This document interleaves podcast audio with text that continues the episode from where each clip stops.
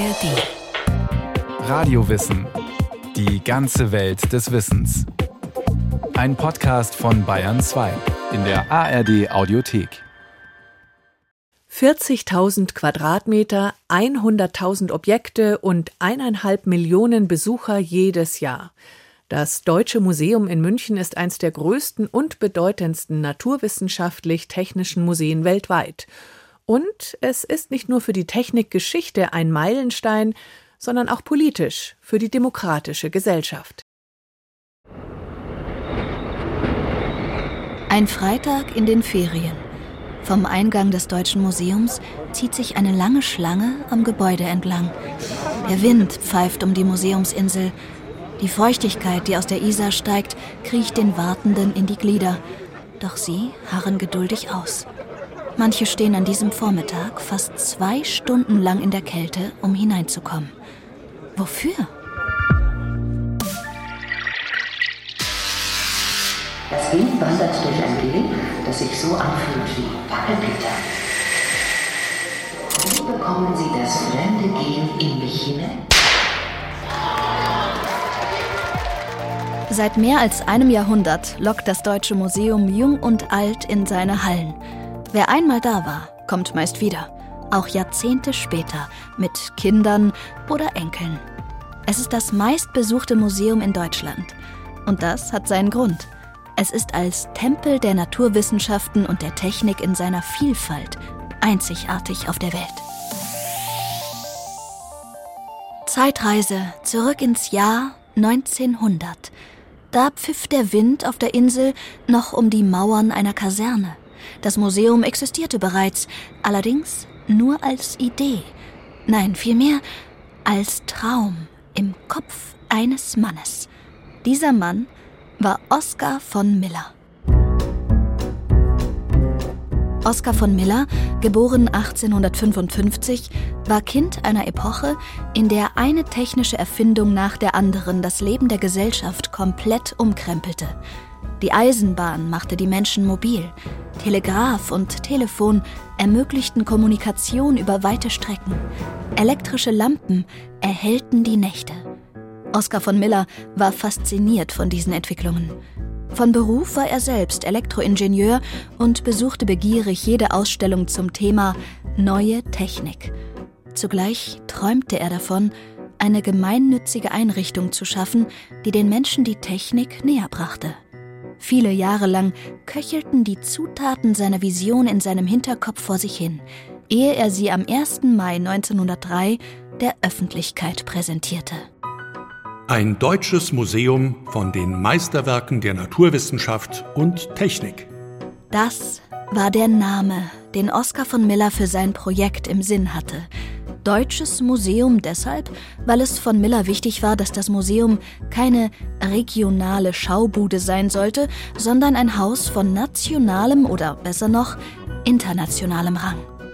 Das Schlüsselwort im Titel aber ist Meisterwerke – und das hatte folgenden Hintergrund, wie Matthias Röschner, Leiter des Archivs, erläutert. Er selbst als Ingenieur hatte vielleicht auch, das wird immer so auch geschrieben, dass Ingenieure in der Zeit um 1900 oder auch davor so eine Art Minderwertigkeitskomplex hatte. Zumindest hatten sie die Idee, auch ihre Leistungen, ähnlich wie andere Leistungen der Kultur, der Kunst, auf eine Stufe mit diesen anderen kulturellen Leistungen zu stellen. Und das war eine Motivation Oskar von Millers, dass er diese ingenieurtechnischen Leistungen, naturwissenschaftlichen Leistungen auch in einem Museum gern finden würde. Und das war so ein Motiv auch, um das Museum hier zu gründen. Den Ingenieuren ein Denkmal zu setzen, war aber nur eine Komponente von vielen in Millers Traum. Das Museum sollte mehrere Funktionen in sich vereinen.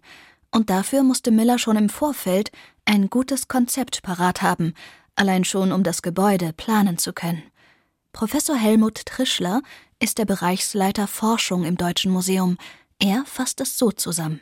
Tatsächlich ist das von Beginn an auch in die Gebäudestruktur des Museums eingeschrieben worden. Oskar von Miller hatte einen Dreiklang vor Augen und das ist dann in drei Gebäuden realisiert worden. die Ausstellung, das Zeigen, das Vermitteln im Ausstellungsgebäude. Das ist der Teil, den die Besucherinnen und Besucher im Wesentlichen sehen. Dann das Forschen und Vertiefen im Bibliotheksgebäude, wo wir heute auch noch unsere große Bibliothek mit über einer Million Bände und Zeitschriften etc., eine öffentliche, im Wesentlichen Präsenzbibliothek betreiben, aber auch ein Archiv und ja, der Kopfbau, das hieß dann Kongresssaal. Das war ein Bau, wo dann im Wesentlichen das, was wir heute dialogische Wissenschaftskommunikation bezeichnen, betrieben worden ist. Also durch Vorträge, durch große Veranstaltungen, die Ansprache an die Allgemeinheit geleistet werden sollte. Also dieser Dreiklang, der war von Beginn an gedacht, auch in der Satzung verankert und ja, zeigt sich in dieser Gebäudestruktur hier auf der Museumsinsel. Um ein solches Großprojekt aus dem Nichts zu erschaffen, dazu brauchte Miller natürlich starke Verbündete, das heißt Menschen mit Geld, Einfluss und Know-how, allen voran die Gunst der Regierung. Oskar von Miller selbst sagt dazu: Mein Plan fand den Beifall in weiten Kreisen. Wenn wir eine Bitte an den Stadtrat, an den Landtag oder an den Reichstag stellten, so wurde sie immer einstimmig, ohne Unterschied der Parteien genehmigt. Aber auch die Mithilfe war einhellig. Die reichen Leute, die gaben uns Geld. Die Industrie stiftete uns ihre Produkte. Die Gelehrten legten die Grundlagen für die wissenschaftlichen Abteilung. Sie halfen uns bei Beschreibung, bei Erläuterung der Apparate. Die Künstler schmückten die Museumsräume. Aber auch die Arbeiter ließen es sich nicht nehmen, mitzuhelfen. Zur Zeit der allergrößten Not erklärten sie sich bereit, in ihren freien Stunden am Samstagnachmittag und am Sonntag mitzuarbeiten, ohne Entschädigung. 1906, nur drei Jahre nach Millers Ankündigung, öffnete das Museum seine Türen, damals noch in einem Behelfsgebäude. Im selben Jahr wurde der Grundstein für den heutigen Museumsbau gelegt. Aller Tatkraft zum Trotz hatte es das Projekt von Anfang an nicht leicht. Immer wieder kamen Katastrophen und Krisen dazwischen. Die erste war der Erste Weltkrieg. 1916 hätte das Museum fertig sein sollen, aber daran war nicht zu denken. Unter anderem konnte das Dach nicht gedeckt werden, da das Kupfer für die Kriegsproduktion gebraucht wurde. Angesichts aller Hindernisse war es ein Riesenerfolg, dass man am 7. Mai 1925 das Haus schließlich eröffnen konnte. Das Datum war kein Zufall. Es war Millers 70. Geburtstag. Und Miller sorgte für eine unvergessliche Geburtstagsparty. Ein herrliches, buntes Volksfest mit Motivwägen, Musik und Schauspiel. Jetzt war endlich genug Raum vorhanden. Das riesige Haus musste aber nun auch von Grund auf gestaltet und gefüllt werden. Wie entscheidet man, welche Objekte im Museum Platz finden sollen? Helmut Trischler führt aus. Damals gab es noch keine Kuratorinnen und Kuratoren, die wir heute haben, die ihre jeweiligen Sammlungen pflegen und dafür zuständig sind, sondern das war eben in dem Sinne auch ein demokratischer Aufruf, was ist denn relevant, was ist denn sammlungswürdig. Und da bediente sich Oskar von Miller seinem breiten Netzwerk und er hatte die Idee, ich spreche jetzt alle Experten an, die ich so kenne, für die einzelnen Felder, für die Physik, einige Nobelpreisträger etc. und hol mir deren Expertenrat ein. Und auch dabei ging Oskar von Miller sehr gewitzt vor. Matthias Röschner hat in seinem Archiv dazu ganz besondere Dokumente. Da hat er sich auch ein tolles Konzept, eine tolle Idee entwickelt. Er hat nämlich um die 50 Fachgebiete sich überlegt und dafür Persönlichkeiten auch wiederum aus der Industrie und aus der Wissenschaft gewonnen, die in sogenannten Wunschlisten aufgeschrieben haben, was ist wichtig für dieses Fachgebiet. Zum Beispiel für die Wärmelehre hat er Röntgen gewonnen und er hat ihm aufgeschrieben, welche Exponate er gerne im Museum sehen würde, die für dieses Fachgebiet ganz bedeutend, ganz elementar sind. Diese Spezialisten wussten auch, wo man die Exponate herbekommen konnte. Viele davon wurden dem Museum gratis überlassen. So kam innerhalb kurzer Zeit die Hälfte aller heute vorhandenen Objekte ins Haus. Dabei ist bemerkenswert, dass nur 15 Prozent davon im Museum gewissermaßen dem Schaufenster zu sehen sind. Alles weitere ist in Depots gelagert. Auch diese Gegenstände wurden sehr gezielt gesammelt, als Zeugnisse der Technikgeschichte. Sammeln. Das ist die Kunst zu entscheiden, was wichtig war, ist und sein wird. Historisches einzuordnen ist noch am einfachsten. Doch was von den neuen Erfindungen wird einmal ein Meilenstein sein? Man beachte, auch was zuerst ein Flop war, kann später noch bedeutsam werden, wie Helmut Trischler an einem immer wieder heiß diskutierten Beispiel zeigt. Nehmen wir das Elektroauto, das ja um die Jahrhundertwende, und ich spreche jetzt hier von der Wende vom 19. zum 20. Jahrhundert, eigentlich schon auskonzipiert war und auch schon auf dem Markt war und dann als Technik ausstarb, in Anführungsstrichen, in den 1970er Jahren wieder erfunden wurde, auch da wieder zunächst nur einen kleinen Boom äh, hatte und dann wieder vom Markt verschwand und heute als Zukunftstechnologie gilt. Da sieht man, wie eine solche Technik wellenförmig sich entwickeln kann, auch wieder absterben kann. Doch mit der Entscheidung ist es noch lange nicht getan. Sobald ein Objekt in die Sammlung aufgenommen wird, gibt es noch einiges zu tun. Hinter den Kulissen dreht sich dabei immer viel um die Hintergrundforschung. Ja, wir nennen uns Forschungsmuseum. Alles, was wir tun, ist forschungsbasiert, forschungsgetrieben. Die Frontseite sind das, was die Besucherinnen und Besucher sehen und was wir auch vermitteln wollen. Aber dahinter stehen die gesamte Konservierungs- und Restaurierungsforschung. Das ist jetzt eher naturwissenschaftliche Forschung mit naturwissenschaftlichen Methoden, wo wir ein aufwendig bestücktes Labor haben mit Röntgentechnologie, mit Spektrometern etc. und tief in die Objekte hineinschauen um zu verstehen, aus welchen Materialien sind die aufgebaut, wie können wir den natürlichen Verfall von Objekten aufhalten. Und das ist heute mit wirklich aufwendigen Technologien verbunden, wo wir beispielsweise ganze Flugzeuge in CT-Scanner einbringen, um Einblick zu halten in das Innerste unserer Objekte, was wir ansonsten nur durch sozusagen zerstörungsbezogene Prüfmethoden leisten könnten. Das heißt, man hätte die Flugzeuge dafür opfern müssen. Neben der Restaurierungsforschung gibt es auch Recherchen zum geschichtlichen Hintergrund, denn nicht jedes Objekt enthüllt sein Geheimnis sofort. Carola Dahlke ist Kuratorin für die Abteilung Kryptologie, also Verschlüsselungstechnik. Dort ist unter anderem die berühmte Enigma ausgestellt, die deutsche Dechiffriermaschine, die im Zweiten Weltkrieg eine Schlüsselrolle spielte und schon etliche Auftritte in Hollywood hatte. Doch der heimliche Star der Abteilung ist eine andere Maschine – gefunden von Hobbyschatzsuchern im Boden eines Waldes im Münchner Umland. Das ist auch eine deutsche Chiffriermaschine aus dem Zweiten Weltkrieg, die aber völlig unbekannt ist. Und um diese Maschine geht es mir, gerade wenn es um Storytelling geht, weil diese Maschine, die kam ans Museum 2017 und hat uns eigentlich vor 100 ungelöste Fragen gestellt. Und das hat so sehr lang gedauert, um überhaupt herauszufinden, also was ist das für eine Maschine? Was kann sie? Warum wurde sie im Zweiten Weltkrieg gebaut? Warum wurde sie dann nicht in Massen produziert? Wie müssen wir sie erhalten? Also diese Maschine hat wirklich unglaublich viel mitgebracht und wir haben also die Vitrine angepasst, wir haben geforscht, was für einen Algorithmus sie hat. Also die Krypto-Community außerhalb des Museums ist dann auch mit angesprungen und hat mitgeholfen. Da gibt es jetzt schon viele Veröffentlichungen dazu. Und dann kam die große Frage, wer hat das eigentlich erfunden und warum? Zurück ins Jahr 1925. Oskar von Miller hatte also genug Objekte samt ihrer Hintergrundgeschichte beisammen, um das neue Gebäude zu füllen. Natürlich war die Frage, wie man sie den Besuchern am besten vorführte.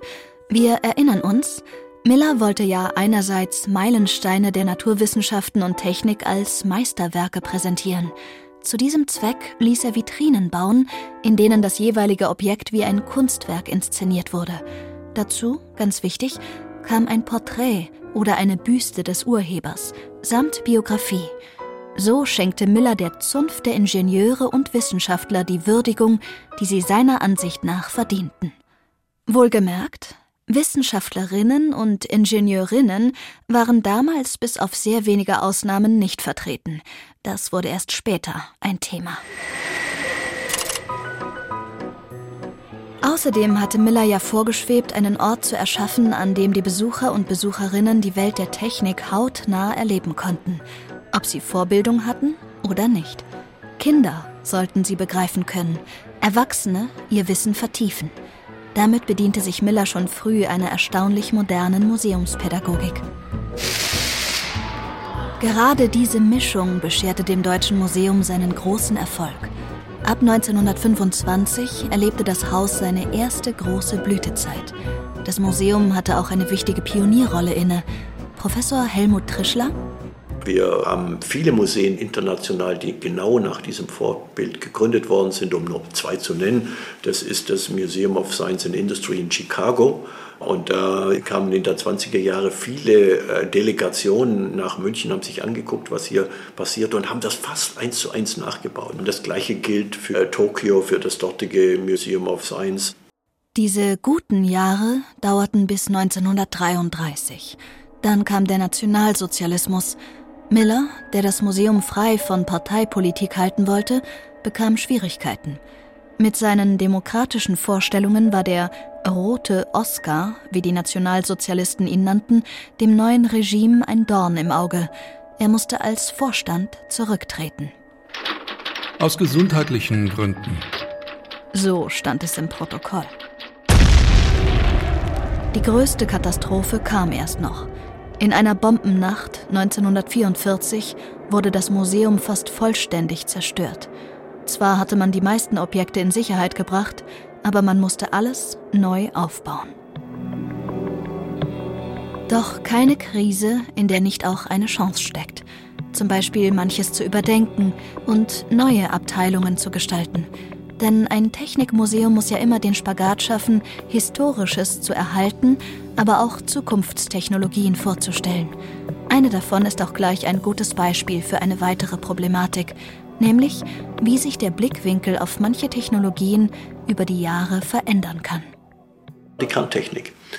Und die Kerntechnik, die insbesondere mit der Atoms for Peace Kampagne der US-amerikanischen Regierung Mitte der 50er Jahre gestartet ist. Und dann gab es eine Sonderausstellung, die im Grunde von der US-Administration dem Museum angeboten worden ist und dem man sich kaum entziehen konnte. Eine der größeren neuen Sonderausstellungen, die dann auch im Deutschen Museum in den 50er Jahren gezeigt worden ist, um diese sogenannte Zukunftstechnologie zu popularisieren. Doch nach und nach wurde deutlich, dass die vielgepriesene Kernenergie mit großen Risiken und weitreichenden Folgen verbunden war. Für das Deutsche Museum bedeutete das dann später, wie geht man mit dieser Technik um? Als die Kernenergie in die öffentliche Diskussion kam, große Debatte um die Zukunft der Kernenergie, die in den 70er und 80er Jahren mit den neuen sozialen Bewegungen geführt worden ist und die sich in einer wirklichen Krise 1988, 89 im Deutschen Museum gezeigt hat als die Frage war, wie das Thema denn künftig dargestellt werden soll und wie verhält man sich zu solchen Themen. Die verherrlichende Ausstellung wurde aufgelöst. Es dauerte bis zum Jahr 2022, bis das Museum wieder eine Ausstellung zum Thema Atomenergie eröffnete, diesmal unter kritischerem Blickwinkel. Der Wiederaufbau des Museums nach dem Krieg zog sich über Jahrzehnte. Erst in den 1970er Jahren waren alle Abteilungen wieder vorzeigbar. Immer mehr wurde nun der Platz zum Problem. Die wachsenden Sammlungen sprengten die Kapazitäten des Museumsbaus, daher begann man ab den 1990er Jahren Zweigstellen zu eröffnen. 1991 die Flugwerft Schleißheim, 2003 kam das Verkehrszentrum in den alten Messehallen dazu und dann noch zwei weitere Stellen in Nürnberg und Bonn. Dann zur Jahrtausendwende drohte wieder eine Krise. Das in die Jahre gekommene Hauptgebäude erfüllte nicht mehr die Bedingungen der Bausicherheit. Aber auch das barg eine Chance. 2006 wurde mit dem damaligen Bundespräsidenten Horst Köhler die sogenannte Zukunftsinitiative gegründet, die das Museum in eine neue Ära tragen sollte. Der tiefgreifendste Umbau seit dem Zweiten Weltkrieg stellt das Museum auf neue Füße. In Konzept und Design. Inzwischen hat die eine Hälfte mit neuen Ausstellungen wiedereröffnet. Andere Abteilungen befinden sich seit 2022 im Umbau. Darunter das Bergwerk, die Schiffe und der Starkstrom. Immer wieder geht es um Finanzierung. Werden genug Mittel da sein, um alles zu erhalten? Man könnte es so sagen. Die größte Konstante im Deutschen Museum ist der stete Wandel, oder dieses Museum ist keine Konstante, es ist ein Prozess. Was bleibt? Seit Oskar von Millers Gründung hat sich einiges ins kollektive Gedächtnis eingeprägt. Manche seiner Kreationen haben trotz Wandel alle Zeiten überdauert und haben über ein Jahrhundert lang nichts an Beliebtheit eingebüßt. Was ist es, das die Menschen heute wie damals fasziniert? Helmut Trischler, Bereichsleiter Forschung im Deutschen Museum, meint dazu, die Highlights des Museums sind oft so ein bisschen geradezu kontraintuitiv. Man würde meinen, das sind so die aktuellen Themen, KI etc. Aber wenn wir genau hinschauen, dann sind so die ewigen Schlager des Museums eigentlich die, die schon lange hier stehen. Das ist das Bergwerk. Ja. Im Grunde eine Technologie, die in Deutschland ja nicht mehr existiert. Und dennoch ist sie so beliebt im Deutschen Museum. Vielleicht auch gerade aus dieser Reminiszenz, das sind sozusagen fast schon untergegangene Welten, die irgendwie eine Faszination ausüben. Und diese Faszination kann man dann nur noch im Museum erleben. Fazit: Die Schwerpunkte haben sich verschoben. Und dennoch bleibt Oskar von Millers Grundidee der Leitfaden, auch für die Zukunft. Die Prämisse, das Deutsche Museum als Volksbildungsstätte, so in den 20er Jahren, also praktisch demokratiestiftend, dem Wissenschaft und Technik in die Gesellschaft hineingetragen wird, wird es zu einem Faktor, der zur inneren Stabilisierung der Gesellschaft, einer demokratischen Gesellschaft in den 20er Jahren beiträgt. Ja, heute sehen wir das auch noch, dass Wissenschaft und Technik ein demokratiestiftender Faktor sind trotz Fake News oder gerade weil Fake News so aktuell diskutiert wird und nehmen von daher die Öffentlichkeit, wo immer es geht, sozusagen mit in den Prozess auch der Entscheidung darüber, was in einer Gesellschaft an Wissensproduktion und Wissensverwendung äh, geschehen soll. Oskar von Millers Traum ist also bis heute aktuell. Als ich einmal ein Museum bauen wollte für Naturwissenschaft und Technik, war ich der Überzeugung, dass dieses Museum für die breitesten Volksmassen von allergrößtem Wert sei, weil sie in die Kreise der Jugend und der Arbeiter, aber auch die, der Fachleiter eine reiche Fülle von Belehrung und von Anregung tragen würde.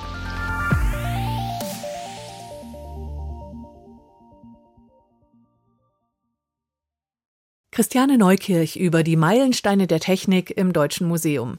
Wenn Sie noch mehr über die Exponate im Deutschen Museum und was sie so besonders macht wissen wollen, empfehlen wir den Bayern 2 Zündfunk. Der Podcast heißt Die Sache ist die. Und in einer Doppelfolge geht es um den Moog Synthesizer, der im Deutschen Museum steht. Der Moog hat die internationale Musikszene regelrecht aufgewühlt. Die Beatles, Police oder Deep Purple haben damit ihre Songs produziert. Wie der Moog ins Deutsche Museum kam, zu hören im Podcast Die Sache ist die, zu finden in der ARD Audiothek und überall, wo es Podcasts gibt.